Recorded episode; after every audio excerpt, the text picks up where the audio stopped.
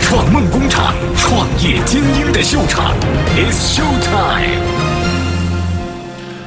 好嘞，在这个节目开始之前，我们还是跟这段时间改版的方向一样，我们先来讲一个故事啊。今天呢，其实也不算是一个故事吧，就是最近在朋友圈很火的一件事儿。最近在朋友圈里边啊，只要和投资相关的人士，或者说和创业相关的人士，或者涉足到和互联网创业，或者和互联网较为敏感的人的朋友圈当中，一定看到过一篇文章，叫做什么呢？中国互联网公司最新最全阵亡名单，涉及十六个领域，千余企业，而且还附死因和反思。啊，这个文章当中涉及了各个领域啊，什么医疗、美业、婚嫁、房产、家居、出行、汽车、旅游、教育等等等等，还真有几乎上千个企业的名单啊。有人说啊，这个中国现在年轻人非常的浮躁啊，所谓的 O to 几乎没有生存的可能性。在转发了这篇朋友圈之后，很多人的言论更是悲观，大部分人都说创业这件事儿，其实大家别想了，洗洗回家睡吧。或者说每个人都提创业，让我听的好反感、好恶心啊！等等，一时间创业好像成为了一件贬义词，这个事儿咱们怎么看呢？乐创梦工厂，创业精英的秀场，It's Show Time。首先，我要告诉大家，我自己的观点，起码是。创业这件事情不仅不是一个贬义词，而且是一件非常高大上的事情。人生如果连自己的主都没做一次，这算怎样的人生呢？大家说你这样讲话不负责任。现在我们创业的人太多了，而不是太少了。我想问一下，获得这样的结论，我们到底是从何处道听途说而来的呢？二零一四年，根据新华网上调查的资料，在中国的大学生当中。仅仅只有百分之一点五的学生最终选择了创业。大家知不知道，在美国大概这个人数比例会是多少呢？百分之二十三。不屑，把数据拿走啊！也就是说，在中国还有极少数的大学生是出来创业的。有人说，我前段时间听吴晓波频道当中，吴老师说，百分之八十的大学生都决定出来创业，这不是扯什么淡吗？我不知道吴老师到底是从哪儿调查出的这个数据，或者是在哪个地方、哪个区域调查出的这个数据，或者调查了几个学生调查出了这个数据，或者这是不是吴老师所谓的一帮企业家的孩子们所得出的数据？那么在二零一四年六月份的时候，中国大学生实际创业率只有百分之一点五，到二零一五年八月份的时候就提高到了百分之八十嘛。所以说，中国创业的学生并不是太多，而是相对较少。还有一点啊。我们在上个世纪的时候，大多数精英的学生最终都没有选择自己出来创业，而是到哪儿去了呢？到体制当中去了。体制当中啊，其实最不需要的是这样一批精英的学生。我们体制当中很多时候只需要去按照我们现有的规则来进行事务的处理即可，这并不需要很高的智慧、智商或者是学历。我们需要大量的精英人群能够发挥自己在学校中所学的专业。真正做出改变人类、改变市场的东西来，这才对他们来讲是更有意义的。好嘞，这是我的观点啊。我们马上进入今天的节目。乐创梦工厂，创业精英的秀场，It's Show Time。我们接下来马上有请出今天的创业者，他是来自于程序员客栈的陈科好，掌声有请。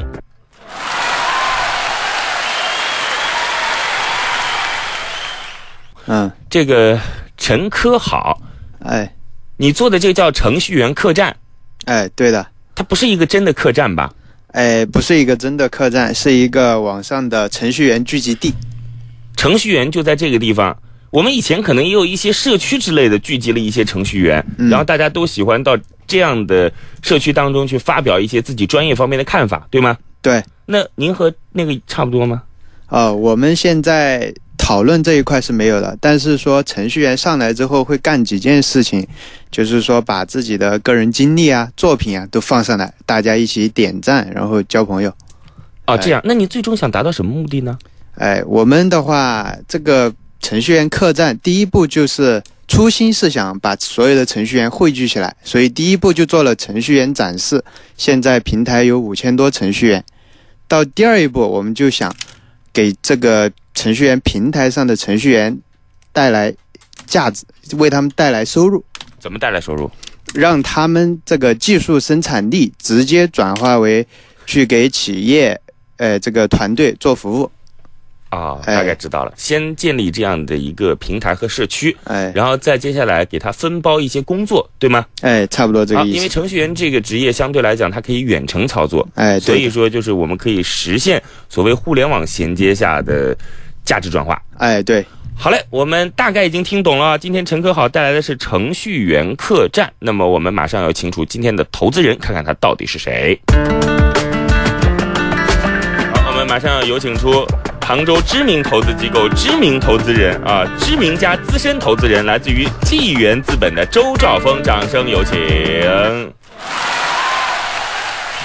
好，赵峰你好。嗯，你好，崔磊。现在听到“资深”两个字也不是什么好事儿啊。啊、对，感觉我我刚才听到我都笑了，这个 给我帽子越来越越越高，这个大热天的。对，年纪大了是吧？啊，谢谢谢谢 反正是一句话，谢谢。好嘞，张峰，我们最近做的还可以啊。这个除了乐创梦工厂，你看现在项目的质量也越来越好了之外，另外我们还搞了一个叫做 C Talk 的东西。对对，这那么个大家都说催泪要火呀，嗯，考虑一下可以。哎呀，火什么呀？这个我不是上面写了篇文章吗？出门右拐二十米就没有人知道我是谁了啊！只是在我们特定的人群当中啊，大家捧点场。那个，我问一下啊，赵峰，嗯，你刚才听到了我在开篇说的那段话，你怎么来看这件事儿？开篇你是指那个那个最近热热传的那那篇文章对吧？对，你也看到过，对不对？对，我看看到的时候，我觉得这个不稀奇啊，这古往今来这种大浪淘沙是一而再再而三，现在、过去、未来一定会发生的，没什么了不起的。对于持悲观态度者，您怎么看这件事儿？悲观嘛，他被吓吓坏了了，我想。我觉得悲观者大概有几点，第一个呢是如赵峰所说的，哎呀，觉得这件事情太可怕了，嗯对吧？悲观论调者一般都觉得这件事情啊，这个世界上是什么事儿都做不成的，啊。嗯，第二个还有一种人，我觉得大家要去仔细的分辨啊，就是他自己在体制当中，他不能去创业，他实在离不开这样的一个樊篱，那怎么办呢？就是谁创业他就唱衰谁啊，这是真的哦。有些人就是自己好不了，他也不希望别人好。嗯，当然我并不是鼓励大家说不进行自我考量，然后就盲目的去创业。呃，我起码是说，创业这件事情没这么可怕，而且这一定是最好的创业的时代。以前你是用着父母的钱，用着你自己几十年的积蓄，然后来进行一番创业。对，现在你只要有个好的想法，团队不错，自己的背景不错赵峰帮你买单，社会资本，社会资本。赵峰来帮你买单，你说还有比这个更好的时代吗？嗯甚至你可以先尝试一下，把想法跟朋友或者跟投资人进行商量，对这也是一个非常好、成本非常低的创业时代。对，好嘞，我们接下来马上要到跟节目有关的内容了。我们开始还是要跟我们的创业者聊一聊他项目的基本信息。乐创梦工厂，创业精英的秀场，It's Show Time。刚才我们基本上已经知道了程序员客栈是做什么的了。我想问一下，我们从两个角色切入到你的产品当中去。首先是程序员，来，你给我说他的体验流程大概是怎样的？啊，现在网大家在网上搜得到的程序员客栈这个版本是一点零版本，就是程序员进去可以干这样一件事情，把自己的过往履历、作品，然后还有一些专业的社交程序员使用的这样工具平台的账号，像 GitHub 这样的展示出来。展示出来之后，其他的程序员就可以和这个为他点赞。如果这个程序员很牛，作品，呃，或者呃关注他，关注他之后就会看到这个程序员更新履历的动态。程序员的话会获得自己的收获自己的影响力。如果是企业看到了，觉得这个程序员很牛，哎，我要找技术合伙人，那就通过查看联系方式去邀请了，就这个事情。好，我知道了。嗯，赵峰，这里就有一个问题啊，嗯，我想问问你看，你觉得像程序员这样的参与者，他有什么样的动力要在他的平台当中去把自己的整个就是过去的一些履历博出来呢？呃，他除非想跳槽，对吧？想加薪、升职，走向人生巅峰，他有这个动力的 啊，对吧？就是啊，那你觉得这样就是说，这种社交的一个平台呢，只要是能提高他的段位、提高他的影响力的话，都是他都会乐此不疲的，然后尽可能的配合的。嗯，那对于一个就是像程序员客栈这样的初创型企业啊，因为大家都属于是 IT 人士，也知道现在谁火谁不火，对吧？嗯嗯。那你觉得他们有这样的吸引力，能够让别人把自己的履历博上去，然后再互相在上面进行沟通吗？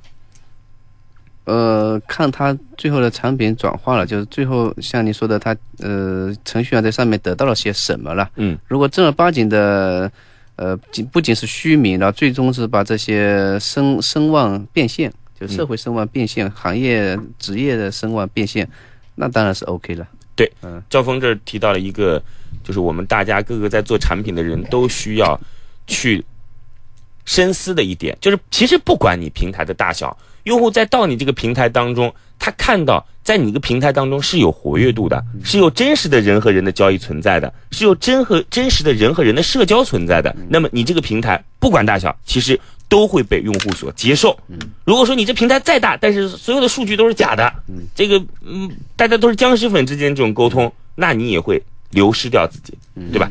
好了，我再问一下，刚才说的是用户的体验，那么商家在你这上面会有怎样的体验呢？啊，现在商家这一端主要的就是一些呃创业团队或者是创始人或者一些公司的 HR，他们来的话就是说获取程序员联系方式有几种，第一就是有个项目要找你做，第二就是说看着这个程序员你能不能来入职啊，还有一种那就是找技术合伙人。想挖一些比较高端的程序员，大概就这三种需求，就是，呃，希望通过程序员实现他们的想法。第一种需求是第一种需求就是说，呃，呃，外包可以这样来理解，找你做项目。第二种需求是，第二种需求就是入职，哎第三种需求是，第三种需求就是说合伙人级别，就是入职的高级版。这三个需求。嗯，赵峰，你怎么来看他自己的应该说在平台上的消费端，自己基本上进行了这样的描绘？呃，我如果站在用户的角度、客户角度，或者说我我是很欢迎这样的平台的，因为我切身的感受到，非 IT 人士、非互联网人士，他做技术是很，呃，有很很多痛点、很大的障碍的。嗯如果有这样的平台，它能帮我找到开发、开到技术人员，找到找到人，找到正确的人、对的人，然后呢，这个开发过程中顺畅、快速、有效，我是非常乐意付费的。后面是不是有一句但是？周峰，但是，但是，呃，我们这个需求是存在，所以这个方向是好的，但是关键还看这个平台它的自身的工具、工具化这个产品啊、工具属性啊，这个效果怎么样，要有待考察。好嘞，我们其实啊，赵峰说的还蛮客气的，在这我想补几道，这个，咱们今天这个程序员客栈，大家已经知道了哦，就是把各个程序员的履历放到平台当中，然后让大家互相沟通和交流起来啊。那么我们现在在江湖当中有一句话叫什么呢？全世界只差 CTO，知道吗？就是 所有的项目，你问他差什么？差技术，对，差 PHP 构构架，差个 iOS 前端，对吧？差个安卓前端 等等啊。那想要什么呀？崔磊现在也很专业了，已经。这都差 CTO。那么其实市场痛点的确存在。你比如说，现在我们这个中国有很大的痛点就是雾霾，对吧？你光提出这样一个痛点，当然现在空气净化器等等在解决着你个人环境的问题，对不对？但是你说汽车尾气的排放，对吧？我们工业生产的排放，你这个是在根本上没有办法去解决的一个问题。国家不发展的吗？经济不发展的吗？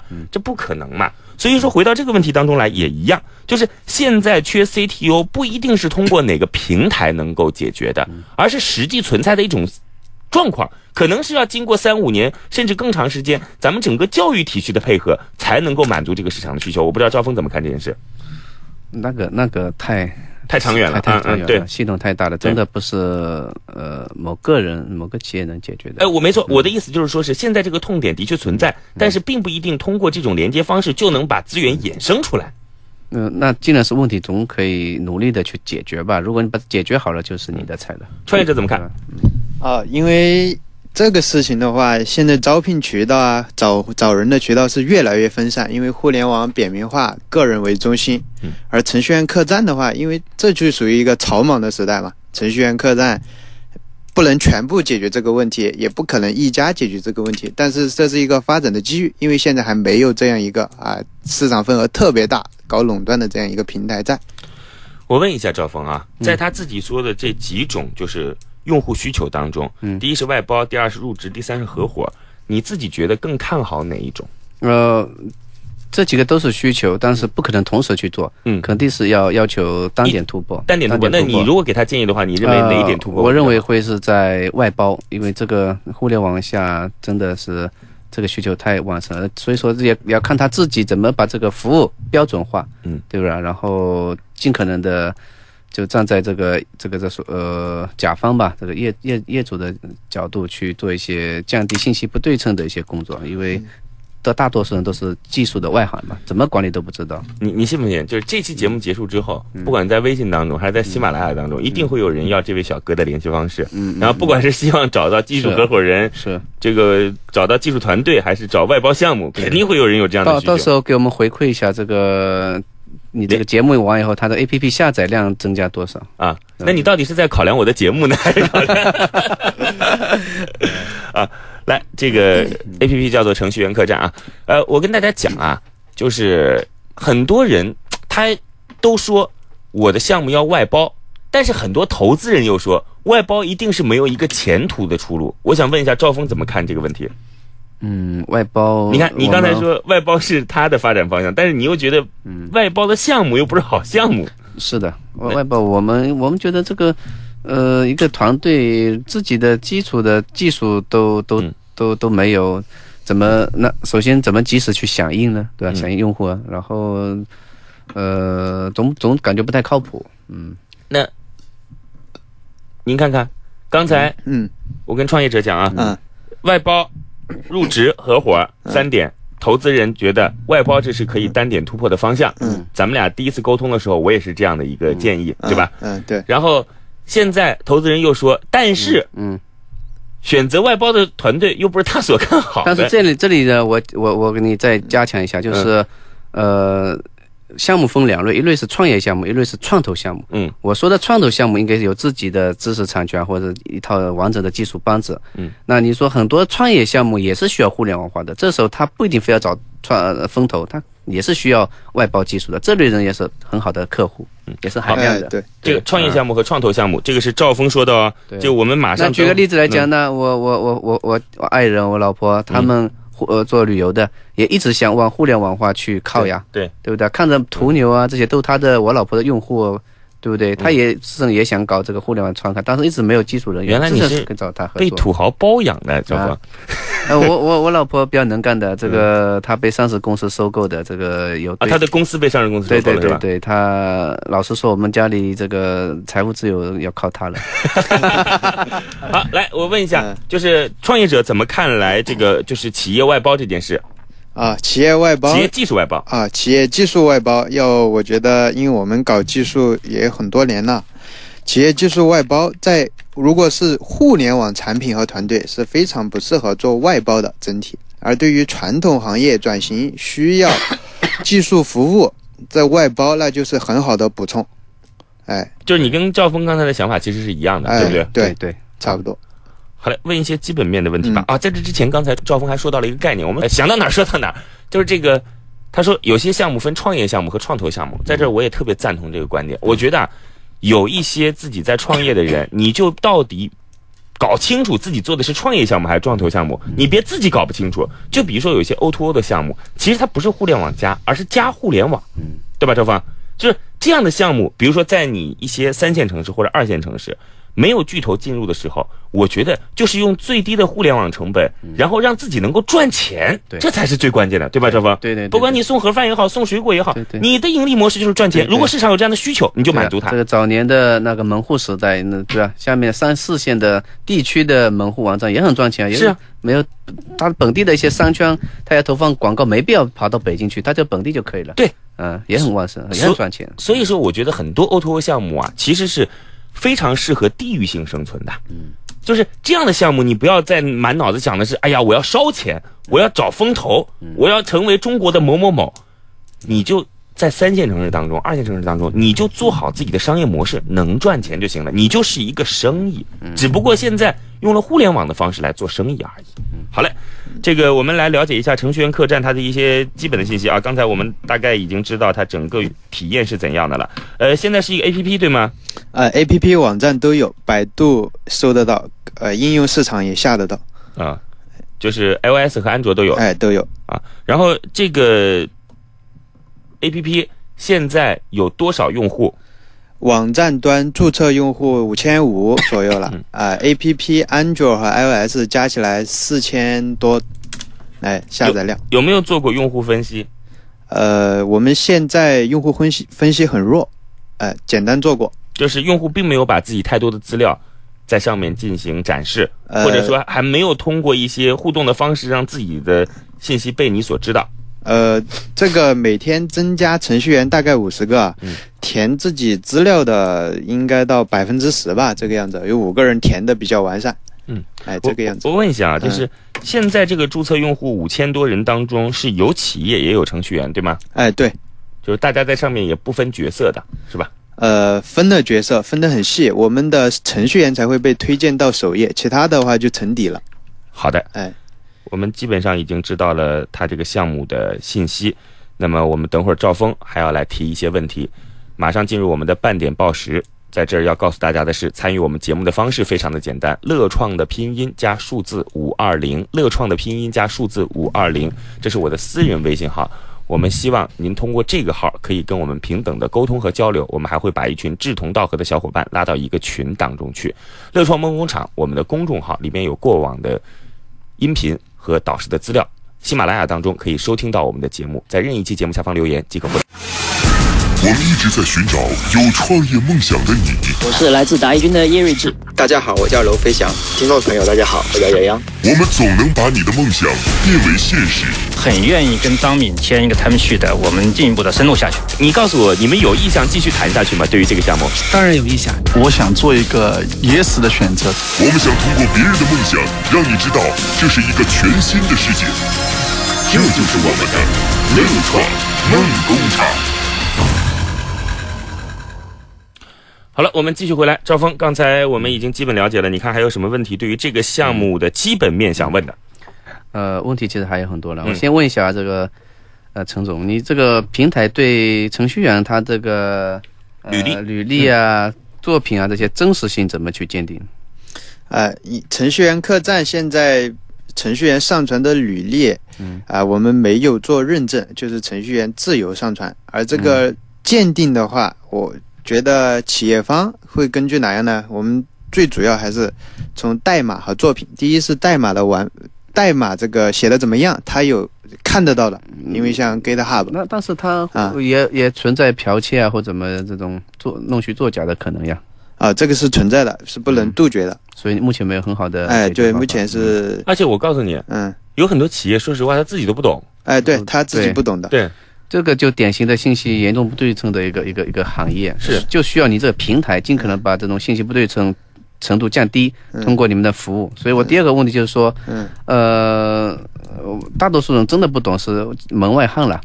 你这里有没有类似推出一个我们别的网，比如装修管家或者什么管家这样的，你帮助我们去筛选、去鉴定这样的服务有没有？哎，这个有的。现在程序员客栈上线的是一点零版本，到二点零就会推远程工作，这个时候就有对程序员有个认证。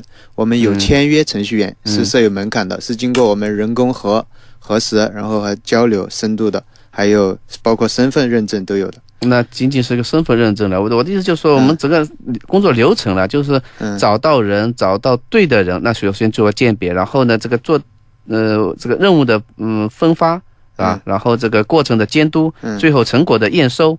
这些整个类似于装修一样的一个一个一个一个环节，哦你这方面服务能简单说一下？呃，这个在远程工作二点零版本这个月底会上是有的，就是说平台会做这样三件重要的事情：第一是审核，嗯，第二是报价，嗯第三是那个对接。来，我们这里来，第一个审核，第二是报价你，怎么审核呀？审 审核程序员就是说，现在 作为企业方，他其实他不知道哪个好哪个坏，嗯很多的。那程序员客栈，我们作为圈内人，其实就看得到，这个就平台出这份人力来把它做了。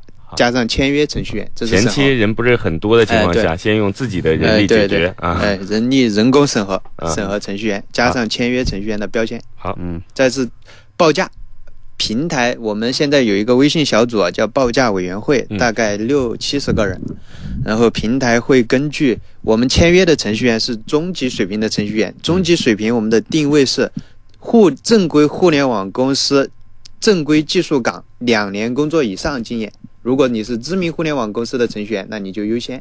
这是，这这就是这样一个签约的标准。所以在报价的过程中，我们和他的薪资是差不多对等的。嗯，因为他拿两万，那这个报价一个，呃，这个比如说一个 iOS 端做出来和它的薪资拆成日是对等的，我们按功能点估算。啊，这是报价。啊，这个还蛮科学。啊。还有再接下来呢，验收，哎，审核嗯，报价对接，对接，报价之后是要企业端确认的。对。对接的话，因为我们平台上有很多程签约程序员了，那这就给你对接一个最匹配的程序员过来。嗯，对接之后，那你确认之后，企业和程序员就沟通进入项目。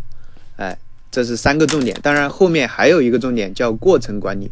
过程管理的话，就是刚才讲的，比如说我要哪一天做了什么呀，代码做到哪个程度了啦，到后面的验收啊，等等等等。赵峰，嗯你觉得这能做得到吗？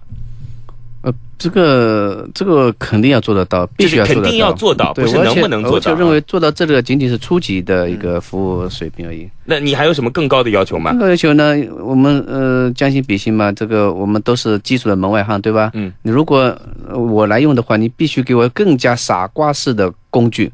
呃，比如说呃最早期的我的需求怎么提炼，怎么转化成嗯、这个这个啊啊啊技术语言，对，这个也是要需要工具的。是，对啊就是怎嗯么把小白用户的需求对和那个相对专业的技术来进行有效的对接。对，嗯，好，这个问题是这样的，因为我们是通过两点来解决。第一就是服务最专业的客户，嗯，太小白那种互联网传统企业转型过来的老板，一个想法想打包出来的，这样我们是不做的。我们现在通过开放分类来解决，服务中小互联网企业团队，解决紧缺技能人才，开放分类，线下验证一类，线上开放一类。现在只开放了 Web 前端、嗯 iOS 端、安卓端和设计。好，我大概知道了，我跟大家解释一下，其实应该是这样子的，嗯赵峰，嗯团队当中有个 CTO，嗯，对对。对然后呢，这 CTO 他没有那么多手嘛，对他需要有些人去帮助他解决一些劳务问题。对那这个时候就让那些人去做，是这个意思吗？哎，对，但是我恰恰看中的是对小白用户，小白用户啊，你也想肯定是这样，因为你也是 对啊，我有很多想法。对啊如果实现的话，现在说不定有几个公司都上市了。必须的，肯定的。好嘞，这个基本上都已经了解了。再聊一个解一个基本面的问题是，你们现在有否融资？啊，我们现在还没有，没有融资，哎对在烧自己的钱。哎，对，啊团队多少人的？九人，啊，刚才以后等会儿会问团队，刚才以后等会儿，这个 我问一下啊，九个人现在每个月大概烧多少钱？啊，每个月因为我们自己的钱烧的比较省啊，三三三万多吧，九个人一个月烧三万块钱、嗯啊！这个这个才叫创业啊。好嘞，我们到下一波问题了。乐创梦工厂，创业精英的秀场，It's Show Time。来问一些跟团队有关的问题。我们第二趴，现在团队是九个人，这九个人是怎么组合起来的？九个人的话，我们有三个类似于合伙一点的合伙人，呃，这个人的分工主要就是，呃，第一个是整体负责的，还有一个是负责产品，另外一个那就负责稍微偏运营一点的技术你说，啊。技术方面的话，我们的呃实力是比较强的，因为我们现在远程工作用人都用的是大公司的，呃，比如说我们的后端在新浪，iOS 端是之前在搜狐的，呃，我们的产品负责人在之前在宝洁干了十年，嗯，哎，然后也创业做了两年，嗯，这样的团队组了多长时间了？这个从搞到现在七个月吧，慢慢组建到现在七个月，赵峰，你怎么来看这样的组合？这样组合，嗯、呃，我觉得也也呃可能没有你自己想象那么那么好那么呃那么豪华吧，我感觉不知道你怎么想啊。当然你自己有信心肯定是好的嗯啊，就是看看你的团队目前的有有些哪些作品，如果是仅仅是一个就光有名头，呃，关于的仅仅是一个程序员客栈的话，那我可能我觉得还是还很很难支持你刚才那种荣耀，我觉得，嗯，我们需要他在实战当中给我们拿出一些成绩，还是在某一些的人才构架上现在还有缺失？就刚才我们基本上听到技术人才比较多，嗯，然后就是可能实际市场运营的只有一个。赵峰在这点上会有担心吗？市场运营啊，嗯，市场运营倒还好吧，我不知道，因为他嗯本身就是专业性比较强的。专业性强，然后他本身自己的产品现在还在打磨产品的阶段嗯，倒还不到那个时候。对对对，不急于推广，这产品如果不到位，推广砸的钱越多，相当于方向反了，其实都在烧钱，是白白浪费钱。嗯，其实赵峰刚才的意思就是，尽管你来自于新浪，来自于哪儿哪儿，来自于哪儿哪儿，但是还是希望能够拿出实际的战绩来作。品作品啊，对对，好嘞，这个团队方面，我们来了解一下市场方面。乐创梦工厂，创业精英的秀场，It's Show Time。来，竞争对手，竞争对手现在的话，市场上有这样几个平台啊，第一个叫快马众包，然后获得了北京云策 这个公司的数百万的天使轮，他们做的这个观点叫做快，就是把一个产品提交到他们平台，他们来拆成很多个小部件，分发给大量的程序员做，快马众包。另外一个叫 Coding，这个公司在程序员这一行是特别大了，呃，然后公司应该在 B 轮左右了吧，在深圳。他们的第一版是做的工具、代码托管、项目协作、云开发，到第二版就有一个叫 Coding Market，哎，就是相当于就把，因为他们把过程管理工具做起来了，就想转化为生产力，哎，这这样一个，还有一个在成都的，前面刚刚转型不久，叫原团。原团的话，就是说之前在和孵化器合作，为初创企业企业提供技术服务，搞技术入入股。到现在的话，他们就想从外包，呃，就是说比较专业化的这样技术服务，哎，来做这个工作。其他的还有比较多的。你觉得跟他们的区别，自己的核心竞争力在哪里？我们最大的核心竞争力就是两点，第一个是基于程序员展示的基础上，因为一个平台就像是，呃，有了妹子才会有汉子，所以我们这一点就是说是比较好的。嗯，那有了汉子来了，那你付得了钱的汉子才是真汉子，这是企业方嘛，对不对？所以我们这一点就是说嗯步骤很对。嗯，竞争力的话，现在虽然说没有看出来啊，但是我相信经过我们后面一个月的线下已经验证了平台化流程验证这一块，就会看得到它的发力。嗯我们会专注于，就是说虽然前期服务的客户面很小，也只有这样磨成锥子才会有效果。做大了我们也做不动，能力不够。嗯，哎，通过您呃您今年这个多大年纪？呃，我我二十二十五九零年的，哎，赵峰啊，嗯，这个创业者还挺成熟的，你觉得呢？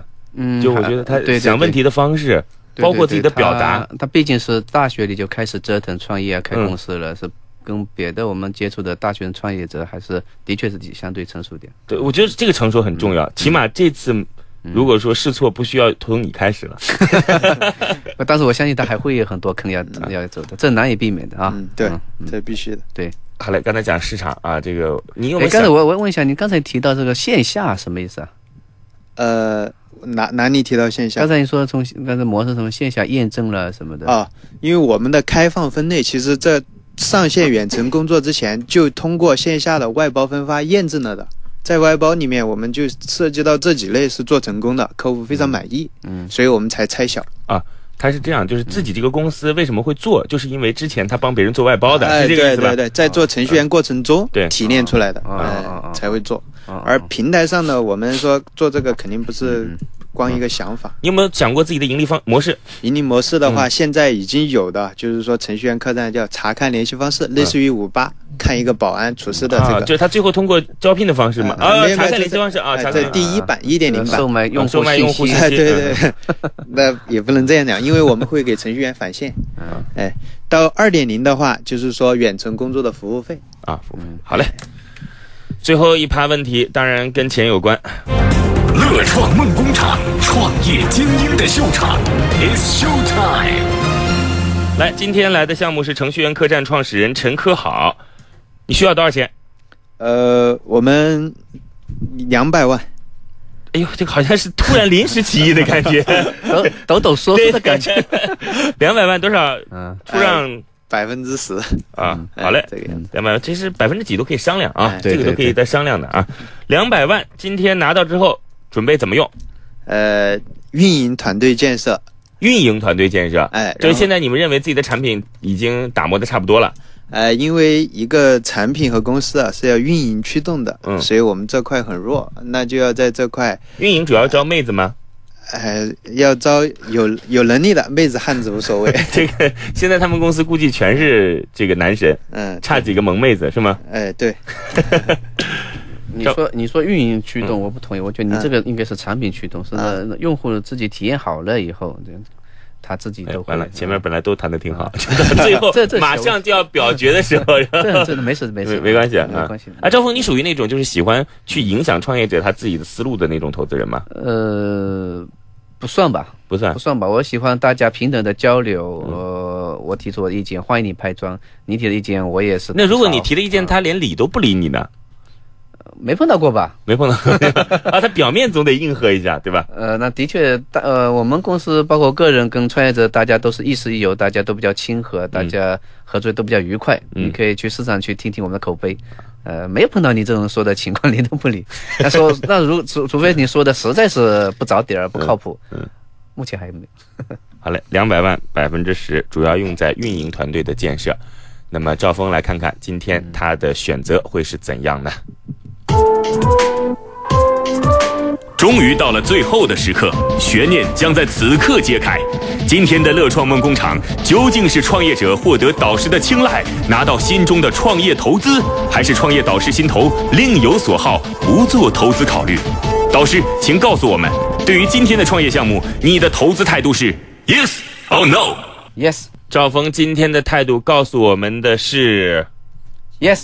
恭喜我们的创业者，也恭喜超峰今天找到了一个他自己心仪的项目。